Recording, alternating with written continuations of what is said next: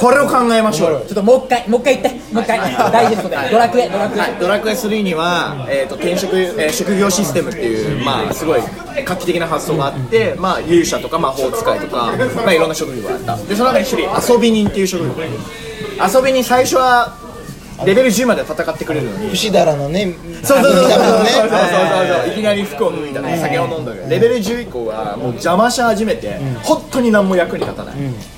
のになぜか勇者だえええー、と遊び人だけはレベル30になると無条件で最強の職業の賢者ってやつになる。他の勇者とかは悟りの書っていうレアアイテムがないと転職できないのにこれは。だけはなる意味深いよこれ。深いなただまあこれそこで言うとドラクエ作った人らすげえシナリオライター。の堀江さんが堀江さんか。すごい。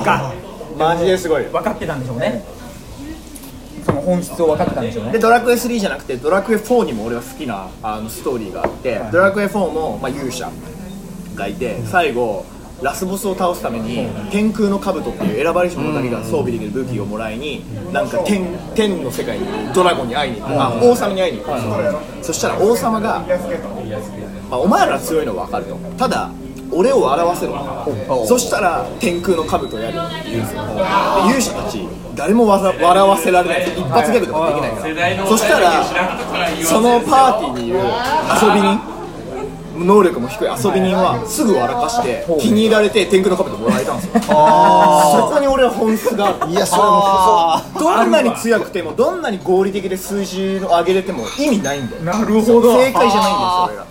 能力低くても気に入られ人間力さえあれば物事を動かせる。いやーおもろい賢者になれるそういう思想のチームが作ったゲームだから面白い。ここまでヒットしたっていうのも含めて。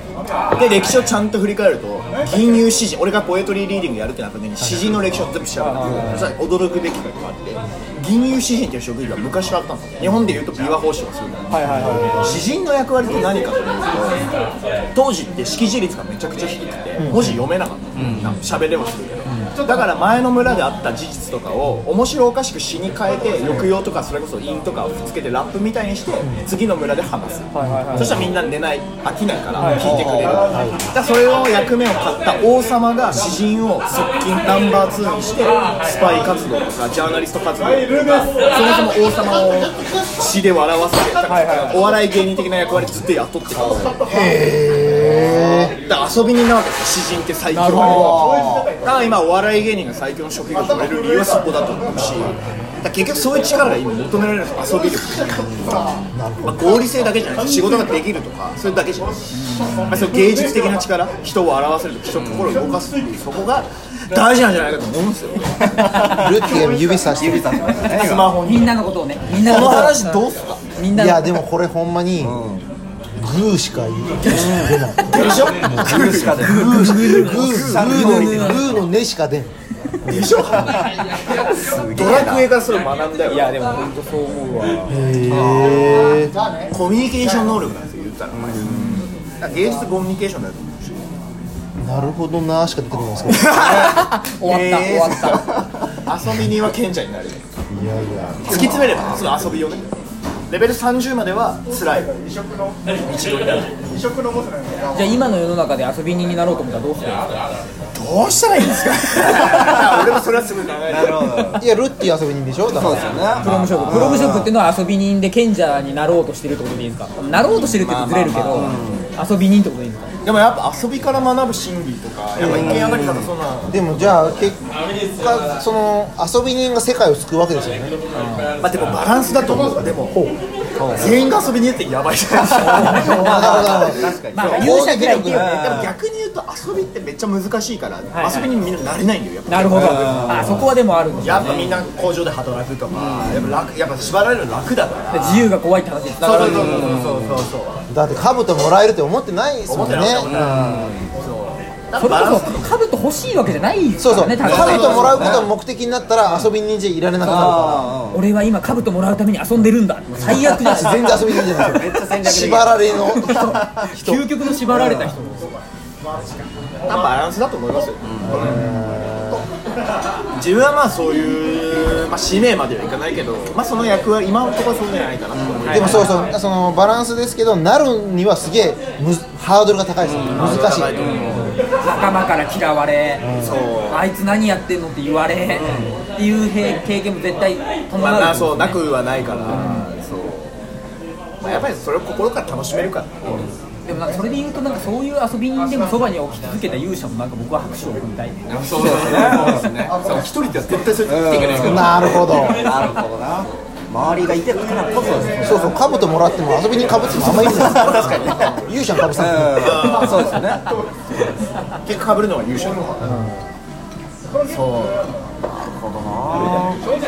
芸術家はだからそういう役割だと思うんです。アーティストってビジネスマンとかその一生懸命毎日働いてるホワイトワーカーがいるからこそ成り立つ職業。あれ全員あれだったらもう終わり。それでいくとそのルルッティがそのアートに共感してもらえないとかバリア張られる問題っていうのは一定あった方がいいんじゃないかみたいな。てかそう。それそうさっきの話もなるけどそれを取っ払うことに生きがいも感じちゃってるから最初から理解されたらそれはそれで俺絶対やってないと思う。んですよだって理解されることやっても面白くいやあとない理解されない方がいいんじゃないかそうそうそうそう。そうまあ、まあ単純に個人の欲求としていやなんかここの場でアートの話した方がおもろいじゃんってのは多分あるけど多分全体最適的にあんまりアートをみん全員理解するよりも的な。そう。そう。本当そう。アホな人にはあんま分かられたくないって気持ちも若干あ 大丈夫か？これ大丈夫か？る分かられたい気持ち半分てめえに分かられてたまるかよって気持ちもある。てかみんな絶対持ってる。だから100%理解された瞬間ちょっと病むもんアートじゃなくなる。エグザイルじゃん。あれ。まあそれもなんかいろんな前提の上にこう成り立つから何とも言えんけど。いやミーハーじゃん。ミーハーに刺さるもんねやって何が楽しいお前の色表してねえじゃん。あでもなんかちょっとずれるんですけど起業して遊びでなければならないっていう脅迫観念あったりしないですか？起業家として？起業家として。いやなんかそこの部分ができない限りなんか新しいもん売れないだろうなみたいななんとなくないですか？てかまあなんかそういう人めっちゃいますよね。起業家こそ遊ぶべき的な、はいはいあれはまあ違うと思うななるほど、ね、まあ人によるって。いうかいやだいやそうそう。いやてか僕ちょ無理無理っすよ。あ本当？になんかそのまだそそのいや今言ってるのはそのなんか、えーポーズで言ってたりファッションで言ってるやつら、まあそれちょっと一旦置いといて。普通にそそうじゃなくてあの言えるっていうのはだいぶレベルが高いと。だいぶレベル高いですよね、まだちょっと言え言えないというか、まあ、まだ目の前にやることが、まあ、やれることがいっぱいあるっていうのもあります。よねまあ日銭稼ぐのもまあ大変だし、っていうのもまあもちろんあるしなんでこの話したかっていうと人間、まあ、なんか抽象度高いけどこう自分の世界の一部じゃないですか、だからすげえ抽象度高く言うと自分の在り方がシュッと変わった瞬間世界変わるんですよでそその在り方ってその起業とか自由度高く生きてると割とすぐ目の前に出てくるんですよ。あ、俺今変わったからこんなこと起こったなみたいなのって絶対にありえてでそういうことを起業家とか新しいことをやっていくっていう人たちは結構意識してんのかなっていうところからの問いですだから遊び人っていうのはそういうのを招き入れる状態なのかなみたいなあんま聞いてねえか ビビるわ。ビビるわビビるわ。もう一個の手羽先のことばっか聞き直してもらっていいですか手羽先もう一個食おうかカレーし食うやめようかなって考えてたら話暗いこれ。クソなんでこの寂しい気持ちにならないもう一回言ってもういやもういい。もういい。聞き直したらいつでも話してもらえると思うなよもうこれなんかちょっとあれ言う聞いたことあるし 遊び遊び大事遊び人の話からここまでよう行きまやっぱり100%遊び人になるなっていう話でもなくて、はいはいその自分の人生自分っていう人格の中に何パーセント遊び心を持つかっていう問題。が30%なの。か、70なのか、ビジネスビジネスが50遊び20な例えばなんだろう家族30そのウェルトをどんだけ持つか考えられるか考え方というかそれも大事かな100%仕事に捧げてね。家族を犠牲にしてとかなると果たして後半それを幸せなのかよう見ますしね。ねよくありますよね。遊ん。でばっかりと次お金稼げないし一回